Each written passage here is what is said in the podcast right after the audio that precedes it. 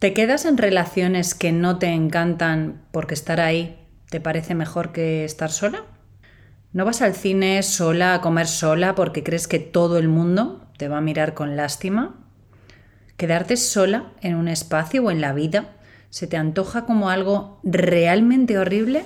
Si has respondido afirmativamente a una o a varias de estas preguntas, este episodio es para ti.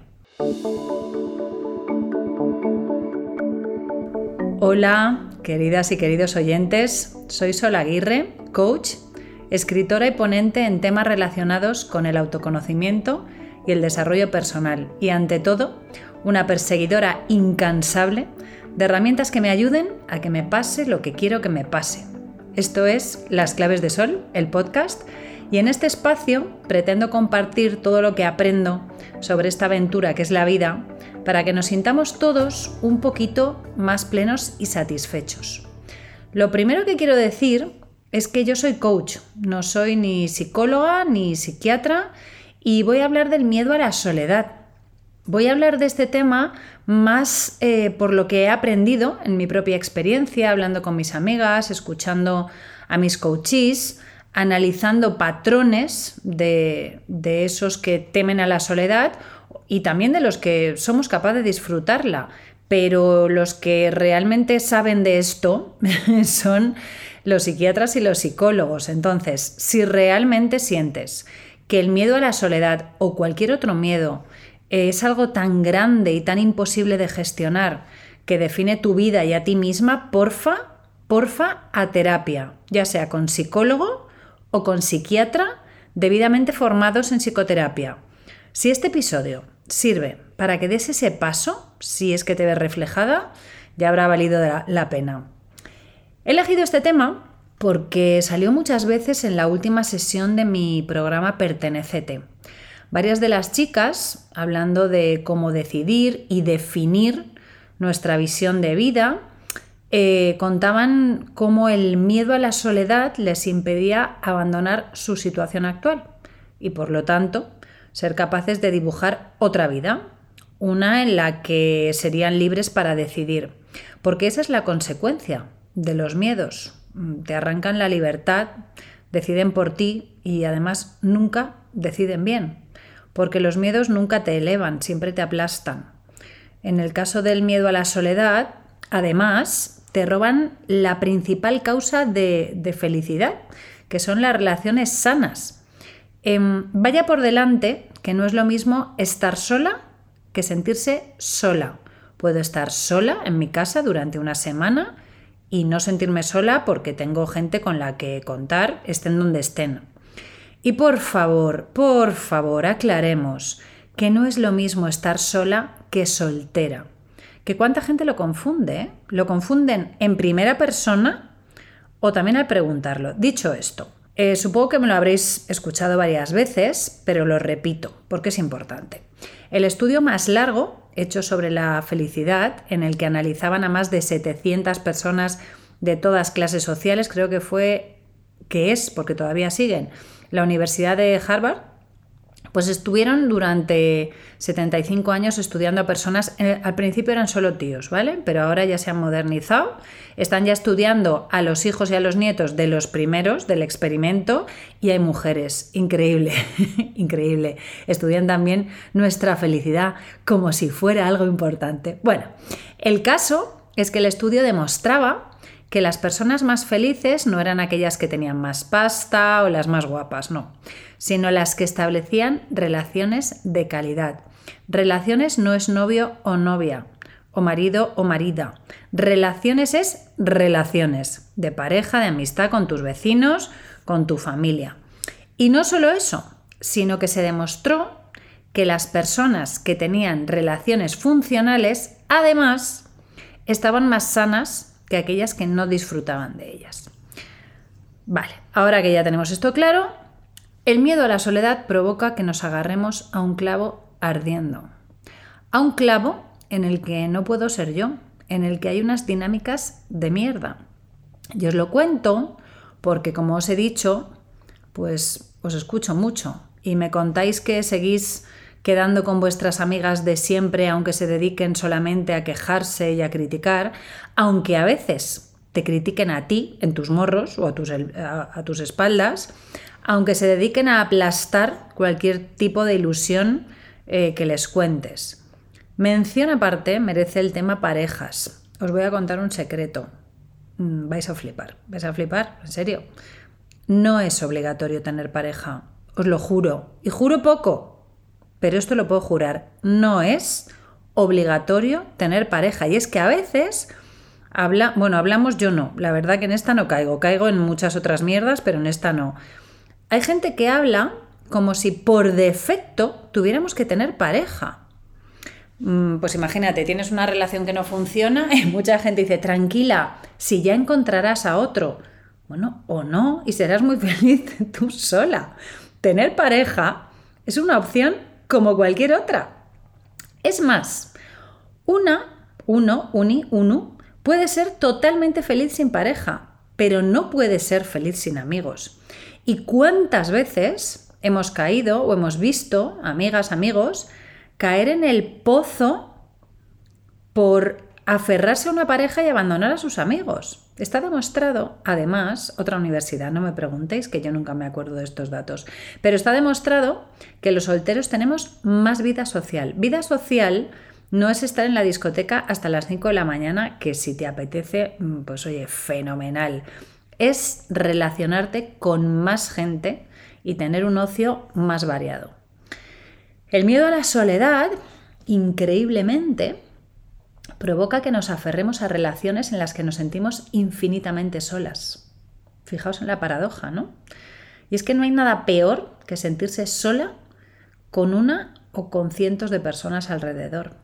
Y es que la compañía no tiene que ver con la proximidad en el espacio, sino con la presencia con el saberte vista y escuchada y querida o al menos apreciada, con el sentirte relajada y libre de exponer tus opiniones, libre de, tomar decisiones y también, también de tener una vida al margen de esa relación, porque ya no es solo con el tema pareja, yo he visto relaciones de amistad donde hay un, rollo posesión y una historia extrañísima. Si tu pareja o tu amigo o tu amiga pretende que solo te relaciones con él o con ella, plantéate la diferencia entre amor y cárcel y ya, pues luego decides, ya ves lo que haces. El miedo a la soledad también es el responsable de que no le pongamos límites, pues por ejemplo, en nuestra familia. Y hablo de la familia porque este es un temazo del que me habláis muchísimo. Es como si el vínculo de sangre justificara las faltas de respeto, cuando debería ser todo lo contrario, ¿no? Es como si hubiera una cadena invisible que te impide largarte de donde te tratan mal. En el episodio 18 te hablo de varias afirmaciones que te van a facilitar esto de ponerle límites a cualquiera. En una ocasión, os lo cuento por si os sirve, eh, tuve a una coachee que había dejado de hablar con su madre y con su hermana porque la insultaban, la humillaban. Y al cabo de un tiempo retomó el contacto, no porque el maltrato Mm, hubiera terminado, sino porque prefería el insulto a la distancia. Es decir, porque su miedo a la soledad le ganó la partida. Os podéis imaginar que dentro de esa relación mm, mucha felicidad, mucha plenitud y mucha satisfacción, pues no hay. El miedo a la soledad es muy listo. Es muy listo y te oculta la realidad. La realidad es que estás sola si le haces caso y no se te ocurre arrancarte la venda que te coloca en los ojos, no se te ocurre dejar de andar con la cabeza gacha, no se te ocurre levantar la cabeza bien alto y contemplar todas las posibilidades que tienes ante ti, toda la gente maravillosa dispuesta a acompañarte de verdad.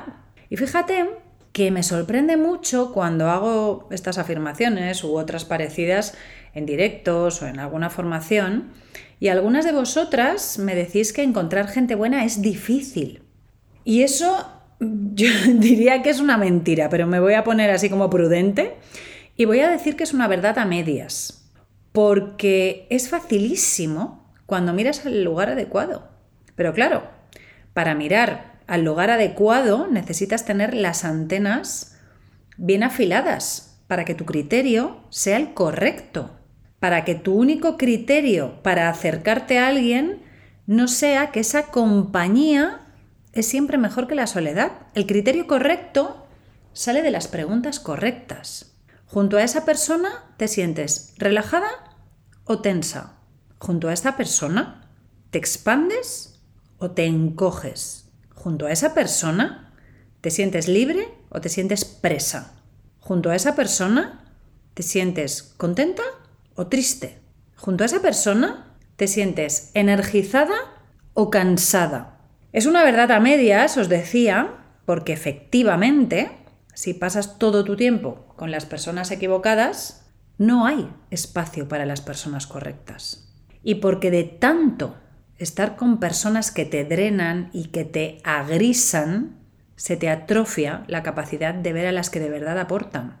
Para conseguir ser tú la que decides y que no sea el miedo a la soledad, necesitas autonomía, que no es lo mismo que individualismo. La autonomía es algo así como yo puedo hacerlo sola, puedo viajar, ir al cine, comer, caminar sola, pero prefiero hacerlo contigo porque estoy muy bien sola y estoy igual de bien o mejor contigo. Contigo es pareja, contigo es amigos, contigo es familia, contigo es quien sea. Contigo es alguien con quien me siento como en casa.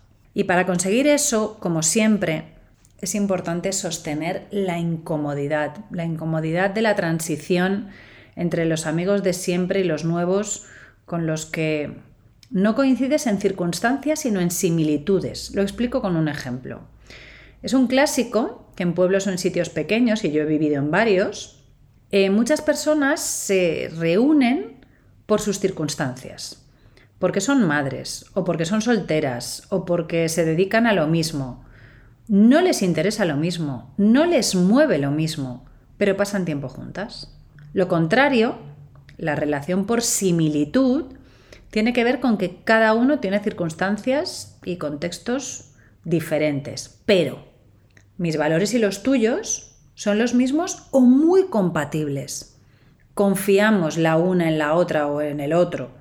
Tenemos vidas diferentes y al mismo tiempo somos compatibles, complementarios, sumamos juntos. Cuento esto con tanto detalle, primero, porque gracias al cielo, o a lo que sea, tengo los mejores amigos del planeta. Así que solo tengo que echar un vistazo y contar lo que siento por ellos y con ellos. Y segundo, porque no podemos querer algo que no sabemos que existe. Y muchas veces se nos, se nos ha olvidado lo que es la verdadera amistad, así que aquí estoy describiéndola. Por lo menos lo que para mí es la amistad, las buenas relaciones. Seguro que te estás preguntando, bueno tía, vale, y vamos a imaginar que estoy dispuesta a cambiar de círculo o a agrandar el que ya tengo.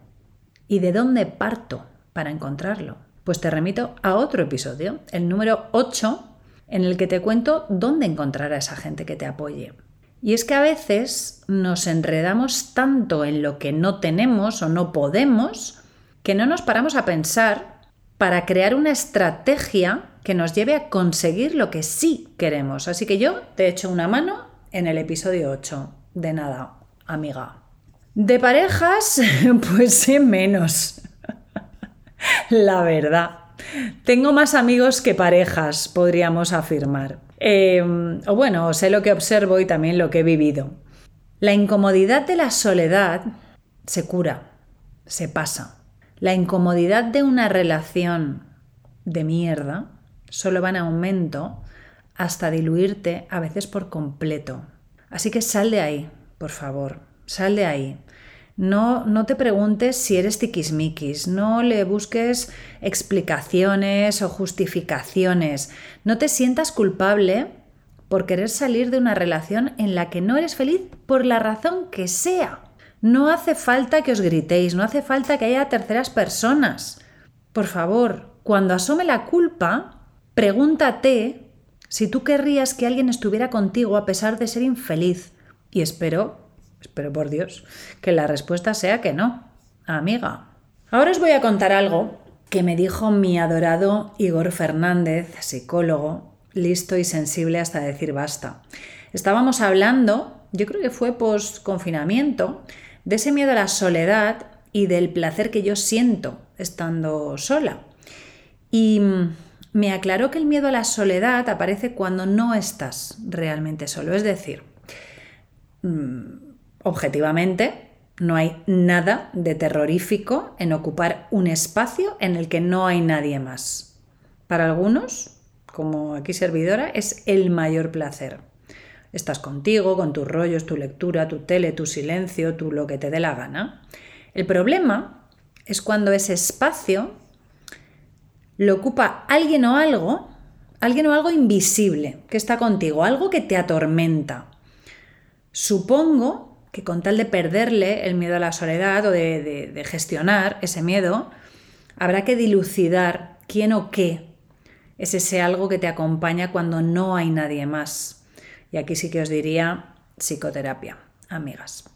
Y ahora voy a exponerme un poco por si a alguien le sirve. Yo creo que el hacernos despejo las unas a las otras es algo maravilloso. Yo amo la soledad, amo la soledad desde bien pequeña. De hecho, mi nombre completo es María Soledad. Es que nací en el 73 y Franco decía que tenía que estar el nombre en la Biblia. Y claro, pues Sol, pues no, está en el cielo, pero no en la Biblia. Era algo así, ¿eh? no sé si era exactamente esto, pero vamos, que, que no podías ponerle sola a ninguna niña.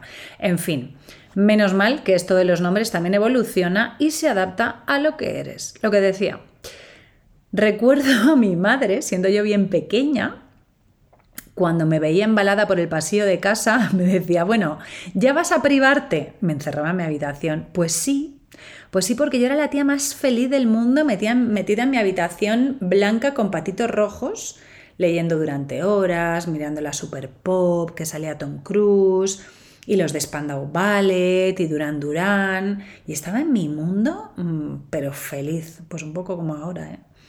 Es verdad que la cosa no cambió demasiado mm, cuando me fui haciendo mayor. Y ahora que lo pienso, estoy convencida de que mi disfrute de la soledad era posible, es posible, porque sabía que a una llamada de teléfono fijo os recuerdo, teléfono fijo, que era aquellos que metías el dedito en un agujerito, que era, que era redondo, que no sé cómo se llaman esos teléfonos, que le dabas hasta una palanquita. Vale. Sabía que una llamada de teléfono fijo tenía a, a mis amigas y que si bajaba al bar Loredo de mi pueblo, pues podía echar las horas jugando al backgammon tan feliz. Y me sentía libre, libre de quedarme en casa entre pósters de Modern Talking y Wham, o libre de irme a hacer el gamba con las amiguis. Y era libre porque no le tenía miedo a la soledad. Creo que la primera vez que me sentí realmente sola fue al ser madre. Y sí, sé que es crudo, es duro, pero es así. Yo soy madre soltera de unos niños que cuando llegaron a mi vida tenían 4 y 5 años porque soy madre adoptiva. Mm, honestamente no creo que el no tener pareja o el hecho de que mis hijos durante nuestros primeros mm, tres meses de convivencia no hablaran mi idioma, no creo que fuera lo que provocaba esa sensación de soledad horrible. Era más bien el enfrentarme a algo que por mucho que te cuenten, es que no puedes esperarlo. Es algo que le da la vuelta a tu vida de una manera imposible de imaginar es eh, como si la responsabilidad por el otro te arrancara todo tu espacio, ese espacio que has disfrutado durante toda tu vida. Y lo contaba hace unas semanas en un directo. La maternidad puede arrancarte muchos trozos de ti misma. No pienso entrar en lo que les quieres a tus hijos y demás. No, no voy a entrar ahí porque me parece innecesario. Y fíjate que además al mismo tiempo eh, que sientes que te devora esa soledad no deseada, ese sentirte incomprendida incluso por ti misma, pues es que también se te niega la posibilidad de la soledad deseada, del silencio, de la calma, del encuentro con lo que eres. No digo que sea la experiencia de todas, pero desde luego fue la mía y me consta que es la de muchas. Y lo cuento porque creo que estas cosas se tienen que contar para que quien lo esté pasando pues se sienta un poquito menos sola un poquito menos triste, un poquito menos rara, un poquito menos culpable. Un besazo si estás en esas. Amiga, ¿te entendemos? Y también esto pasará. Aparte del episodio 8 y de este echarle un guante a las madres que se sientan solas, otra herramienta, que ya sabéis que a mí lo que me gusta es aportar y que tengo una obsesión real porque os llevéis algo útil. Lo primero, siempre, siempre, el primer paso para conseguir gestionar el miedo a la soledad, en este caso, es saber que no va a desaparecer, que tienes que atravesarlo, hacerlo a pesar del miedo. Lo segundo es convencerte de que te lo mereces, de que eres capaz y de que es posible. Básicamente porque eres una diosa del Olimpo vikingo como las demás y muchas de esas diosas como tú lo han superado. Y te recuerdo también que no eres eterna y dirás, a ver tía, a ver, pero si soy diosa, ¿cómo puede ser que no sea eterna? Pues tía, una putada, la verdad. Pero lo de la eternidad no lo hemos conseguido todavía. Habrá que escribir a, Thor y a ver si nos lo concede. O, o, si nos se toma un café con nosotras, por lo menos, que ya nos valdría. No eres eterna, no eres eterna, querida. Y el miedo a la soledad te roba una libertad y un poder que son tuyos, Así que vamos a ver cómo lo recuperamos pronto, por favor. Y hasta aquí el episodio de hoy. Espero que te haya gustado, que te haya servido. Espero que te sientes con papel y boli, que hoy no te he pedido que pares el podcast y te pongas a escribir, pero te lo pido ahora. Escribe de qué está hecho tu miedo a la soledad, de dónde sale, dónde lo has aprendido. Visualiza quién serías tú y cómo sería tu vida si a partir de ya mismo Decides tú y no el puñetero miedo. Apunta alto y ponte en marcha. Gracias. Ya sabes que me encuentras en Instagram, soy las claves de sol, en lasclavesdesol.com. En la descripción te dejo el enlace a mi newsletter por si te apetece recibir mis reflexiones cada sábado y te dejo también el enlace a mi web por si quieres bichear mis libros. Ya sabes que te agradezco infinitamente si me dejas unas estrellitas en la plataforma en la que me estés escuchando, si me comentas qué te ha parecido el episodio o lo que te dé la gana. Coméntame lo que te apetezca, lo que has comido hoy, me da igual. Si me compartes con tus amigas de Instagram, de WhatsApp, de la vida, te mando un besazo desmedido. Nos hablamos el lunes próximo y ya te adelanto que en el próximo episodio os voy a contar unas cuantas cosas sobre el síndrome de la impostora. Feliz semana.